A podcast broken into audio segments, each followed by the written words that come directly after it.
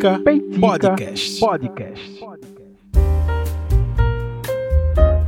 E aí, gente, estamos começando mais uma semana com o Peitica. Na verdade, a semana está terminando, mas como o Peitica é o marco da semana, digamos que estamos começando mais essa, essa semana de podcast com o Peitica nessa sexta-feira.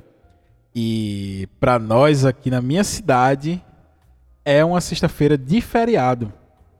E na verdade seria um feriado.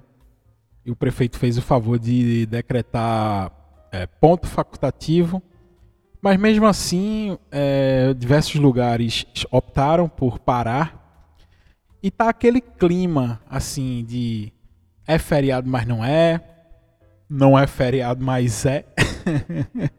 mas enfim, é, estamos começando mais esse episódio do Peitica nessa sexta-feira, como todas as sextas-feiras deste ano, e com sempre um tema bacana, um tema legal.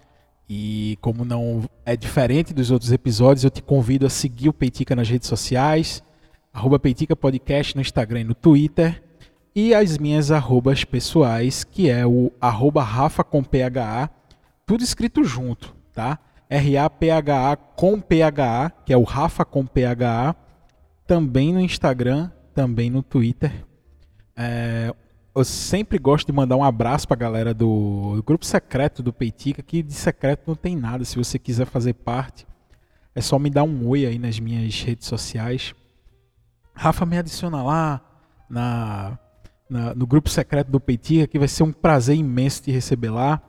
É, só tem gente bacana a gente discute algumas coisas, né? de vez em quando se levanta alguns temas lá, é, o pessoal divulga algumas coisas lá também, por exemplo, a gente tem escritores, tem pessoas que algumas coisas que o pessoal sempre está divulgando lá no grupo do Peitica, a gente conversa sobre os temas do, dos episódios, a gente conversa sobre algumas coisas.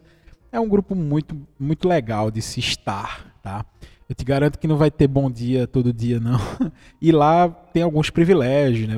Normalmente eu mando o tema do episódio com antecedência e tal. É, eu, eu, estou elaborando ainda algumas ideias. Eu tentei fazer uma, um esquema de lançar primeiro para os membros do grupo secreto do Petica, só que não deu muito certo. Ainda estou esquematizando algumas coisas. Tinha conteúdo exclusivo, vou voltar a gravar algumas coisas de conteúdo exclusivo que eu acho que era bacana, tinha um retorno legal e vou me organizar para voltar. E o tema deste episódio tem tudo a ver com isso. É... Eu não sei se vocês perceberam, de alguns episódios para cá, eu venho comentando muito sobre o cansaço. Assim, tipo, porra, esgotado, esgotado. Puxa, que semana difícil, que semana dura.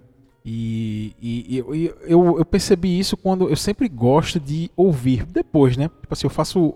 Eu gravo peitica, eu faço lançamento e tal, mando para o pessoal, divulgo nas redes sociais e tal.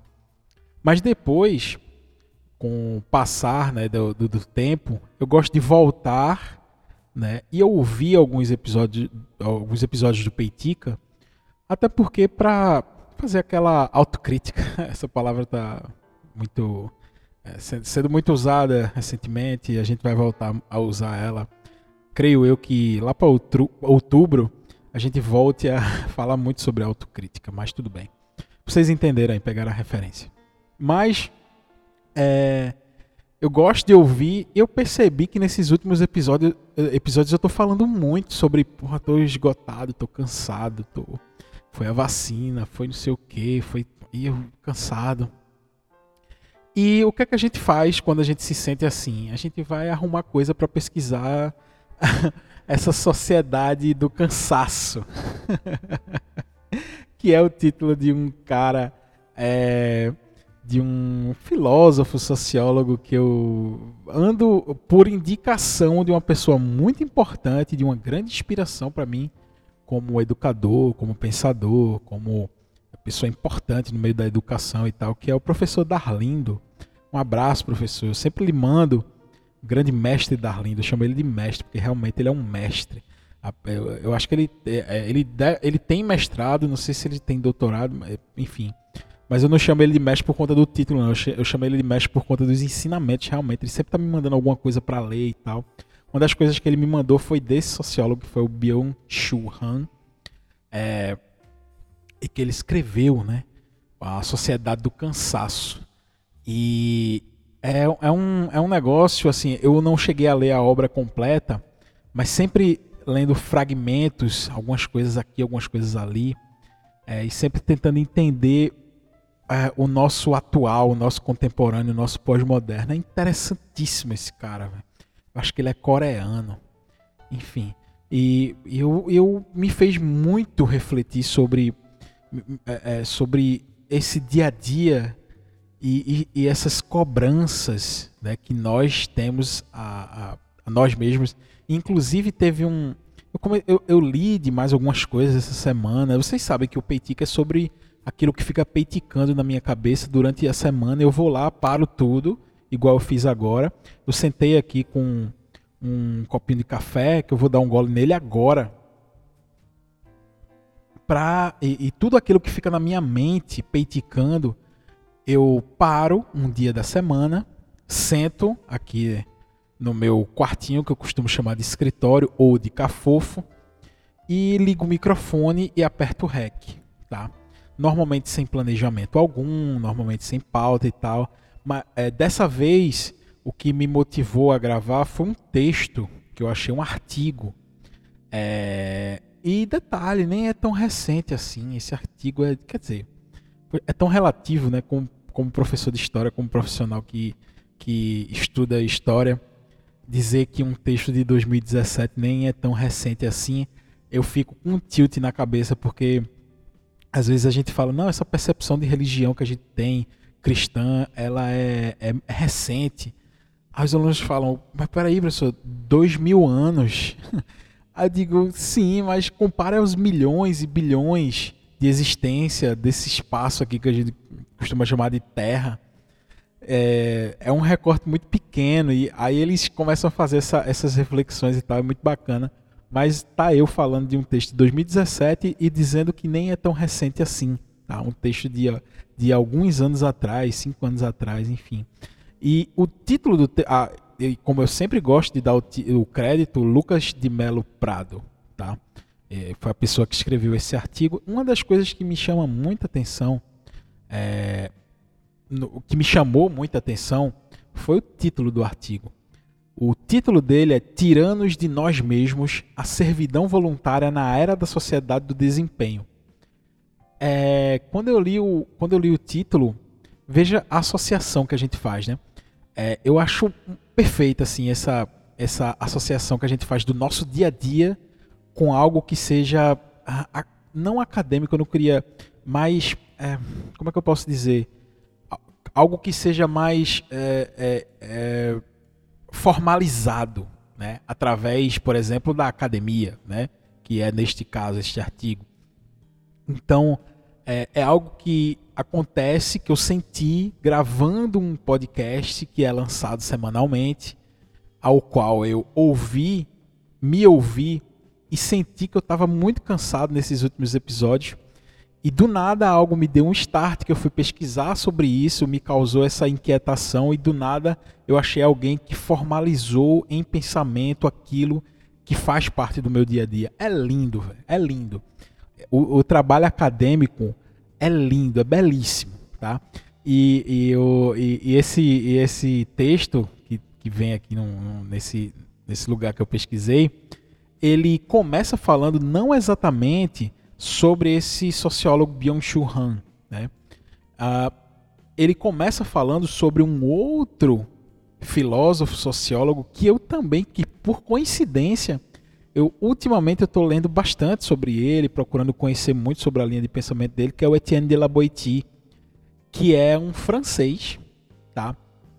Pós-Idade Média, século XVI, e esse cara, e eu diria que esse menino escreveu uma parada que se chama Discurso da Servidão Voluntária, é, lá no século XVI, após a Idade Média. Ele escreveu isso com 16 para 17 anos. Tá? Ele escreveu mais ou menos assim.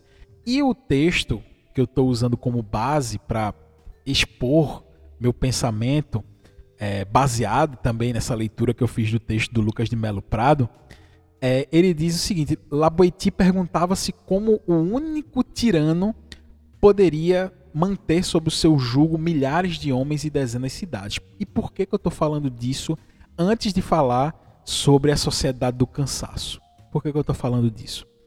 Etienne de Laboiti, ele tinha, é, ele escreveu esse livro, né, Discurso da Servidão Voluntária, é um livro pequeno, inclusive, é, para tentar compreender tá, o porquê que pessoas simples, pessoas comuns, entre aspas, pessoas normais, elas se é, prestavam ao serviço, né, à servidão, de maneira espontânea, voluntária. Existia o tirano, óbvio que a gente está analisando um recorte aqui do século XVI, pós é, antigo regime, é, regime absolutista, etc., da França, né, um recorte específico. E Laboiti pasmem, com 16, 17 anos, ele se perguntava, mas como é que esse cara, esse rei absolutista, ele consegue manter sob, sob a sua égide tanta gente o servindo e, de e, e por muitas vezes servindo de maneira voluntária. A pessoa ela se sentia é, feliz e conformada. Eu não sei se feliz é a palavra certa, mas conformada em servir a alguém. Conformada. Ela estava completamente dentro daquela lógica ao qual uma pessoa né, detinha todo o poder. Daí que vem o absolutismo, a palavra. E aí, é, Laboiti começa a elaborar os pensamentos e tal sobre, sobre essa questão. E ele começa a analisar. Ele diz: oh, o, o tirano ele, ele, ele não exerce a sua força sobre a sociedade como um todo. Né? Essas relações de favorecimento e obediência elas meio que obedecem um, um, um esquema, né, um desenho de pirâmide. Existe o, o absolutista, aquela pessoa que detém todo o poder, e ele tem súditos abaixo dele, que são poucos súditos, certo? Só que abaixo desses súditos é, tem outras pessoas que já obedecem diretamente aos súditos do rei e não diretamente ao rei. Então se cria uma grande cadeia de obediência e de servidão que no final, no final, se a gente juntar tudo, todo mundo está servindo a uma pessoa só. Só que dentro desse esquema sempre tem uma pessoa que manda e uma pessoa que obedece. A única exceção é a do rei, porque o rei só manda, ele não obedece. Mas todo mundo que está abaixo dele manda e obedece. Então ele se presta ao papel de obedecer porque ele está mandando em alguém, tá?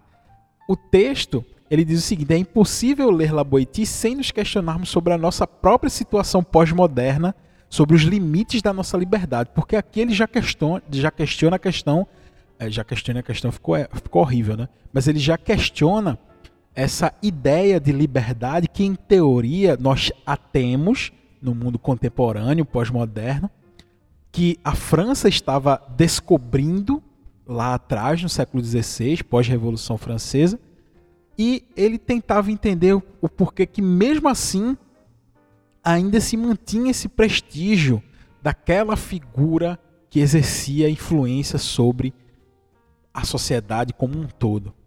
Então ele diz: até que ponto somos livres? E aí já é uma referência à nossa sociedade atual. Ele pega esse recorte francês de, é, de obediência e servidão a um rei que posteriormente foi questionado pela Revolução Francesa até de modo violento e tal. A gente sabe que foi muito violenta a Revolução Francesa, mas que é, causou um impacto profundo na sociedade daquela época e transformou o mundo ocidental. Né? Aquela revolução é, que aconteceu lá na França, ela transforma o modo de se pensar o Estado né, do mundo ocidental.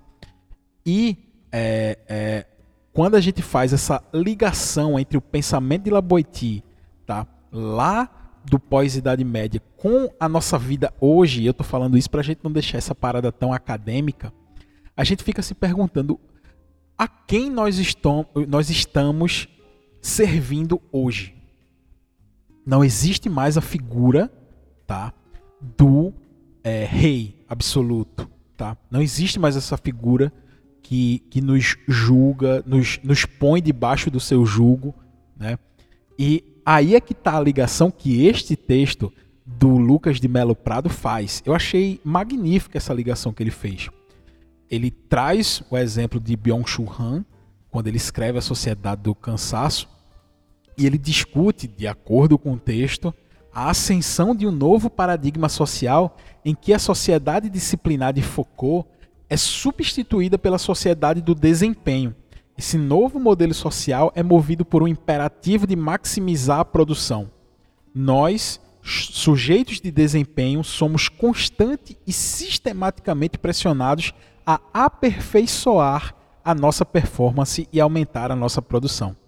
Então, assim, a gente deixa de ter a figura do rei que, é, que nos mantém sob o seu a, a, a, a sua a, dentro da, daquele esquema de, de, de, de servidão e agora na verdade essa figura do rei sai e entra nós mesmos com a pressão que o mundo nos traz para que nós sejamos produtivos o tempo todo e a todo momento. Veja que bela essa ligação em que a gente faz entre o pós-idade média e o mundo contemporâneo. A gente deixa de servir a um rei e passa a servir a esta sociedade que cada vez preza mais pelo desempenho, pela produção. Você precisa produzir, você precisa produzir mais, você precisa desempenhar mais, você precisa tirar mais de si mesmo. E essa ligação que eu faço, eu tenho um, um amigo, eu, eu, eu sinceramente não sei é, se ele transformou isso numa profissão, enfim, virou coach, não sei, enfim. Ele costuma postar algumas coisas em relação a frases motivacionais e tal. Algumas delas me chamam muita atenção. Tipo assim, aquela, aquelas frases e aqueles pensamentos do você pode se você quiser, você só não conseguiu porque você não quis, é, você só não tem porque não trabalhou para que tivesse. Isso me preocupa demais porque às vezes eu me pego pensando nisso. A gente precisa se permitir não fazer nada em algum momento da nossa vida. É, é a música do Paralamas do Sucesso, né? Eu não tenho tempo de ter, o tempo livre de ser, de nada ter que fazer.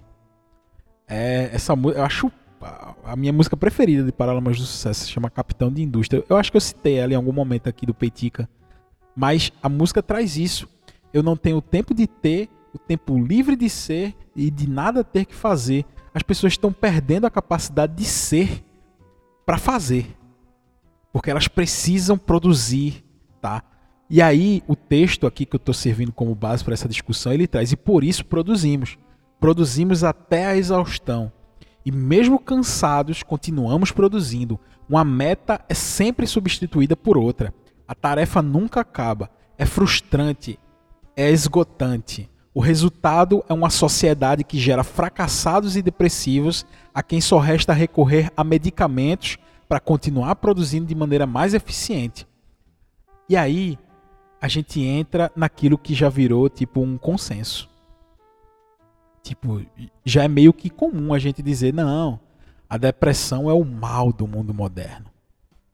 Essa depressão que a gente vive, que a gente vive não, né? Que, que a sociedade cada vez mais presente, né? Quando a gente começa a discutir sobre a sociedade é, contemporânea, a gente diz, é, é esses, esse, essas doenças da psique, né, do mundo mental, do, enfim, que faz parte dessa área do, do, do, nosso pensamento, do nosso ser, é o que domina a. a, a, a eu, eu, não sei nem como dizer. É, é, assim, o que antes a, humanidade era assolada por diversos tipos de doenças e tal, a medicina foi avançando e o que nos resta como principal doença, o que todo mundo fala, né, é consenso, é, a depressão é o mal do mundo moderno, é a doença do mundo moderno. E é aí nesse ponto que os dois filósofos e sociólogos, enfim, eles se encontram. O Byung-Chul Han encontra Etienne de la Boétie.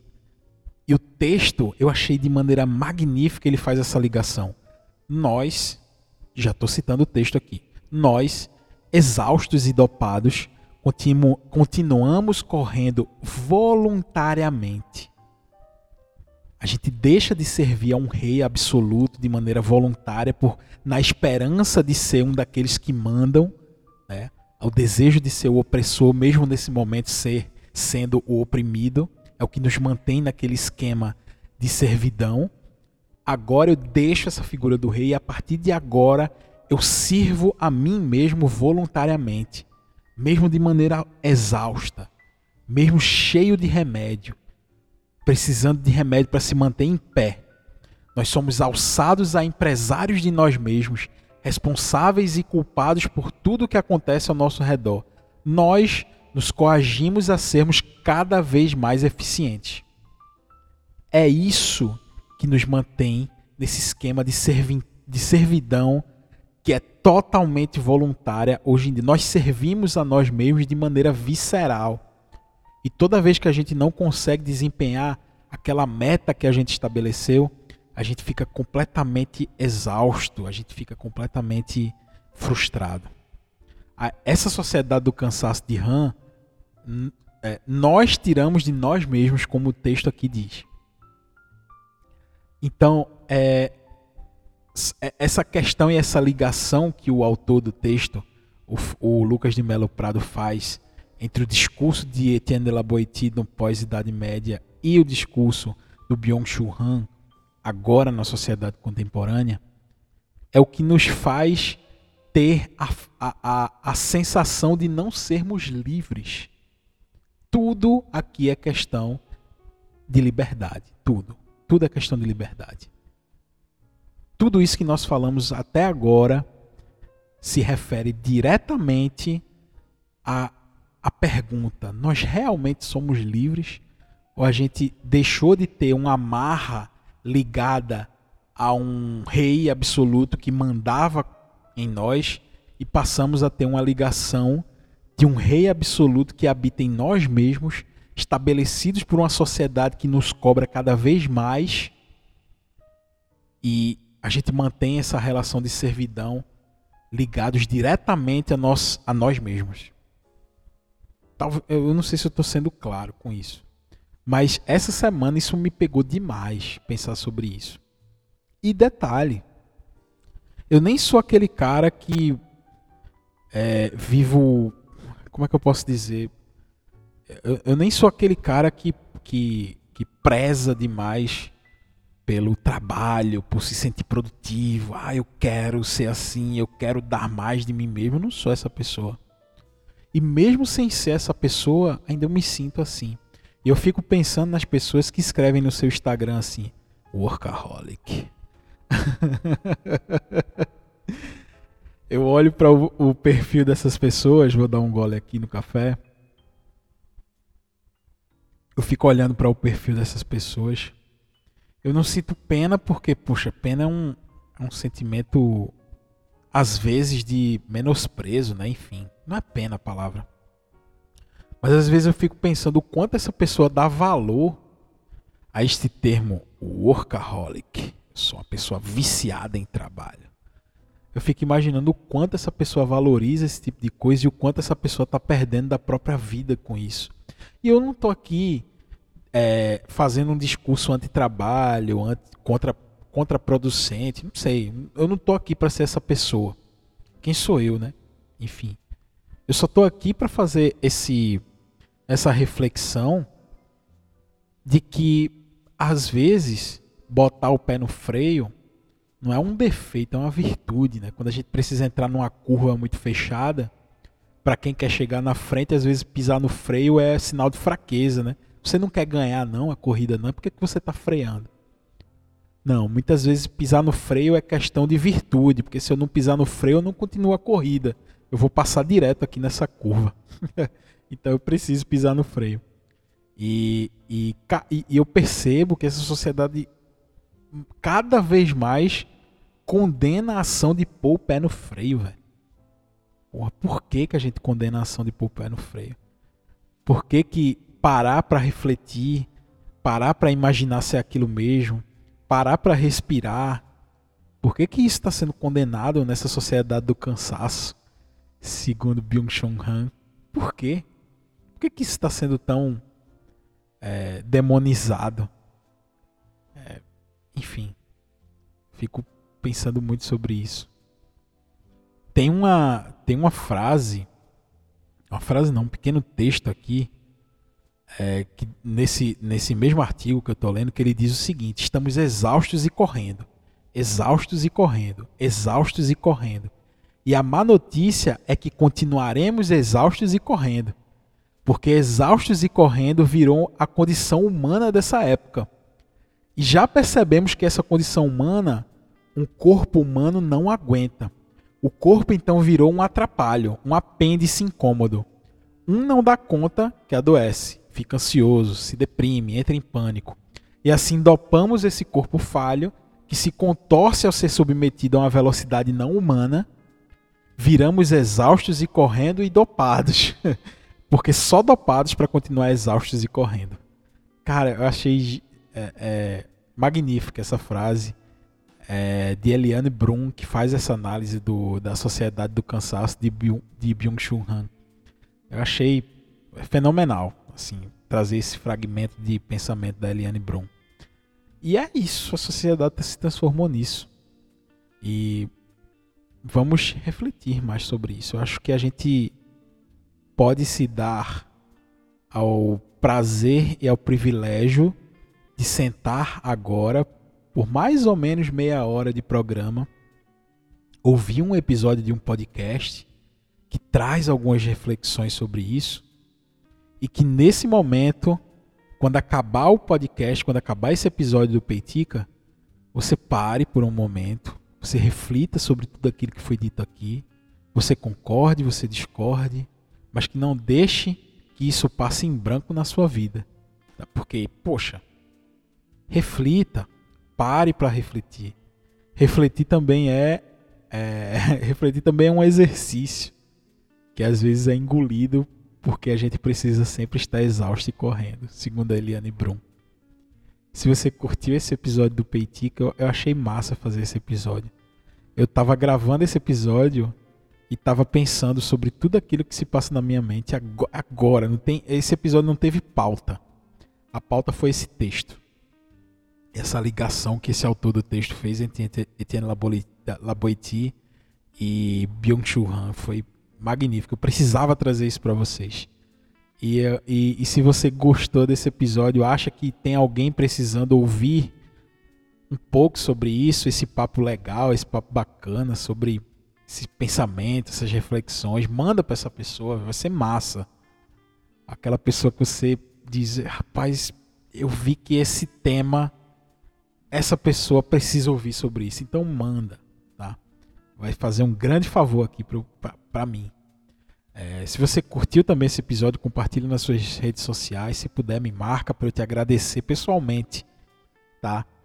E eu acredito que gravar episódios como esses, eles são é, é uma das coisas que eu mais gosto aqui no Peitica. Que eu conto histórias sobre mim, que eu faço reflexões, que eu digo como foi meu dia, como foi minha semana. E assim a gente constrói um, um podcast que cumpra o seu papel e o seu dever, que é de entreter, que é de fazer pensar, que é de fazer refletir. Tudo isso num pacote só. É isso que é o Peitica. Eu te agradeço por você estar comigo mais essa semana e até a semana que vem. Um grande abraço. Valeu, até a próxima.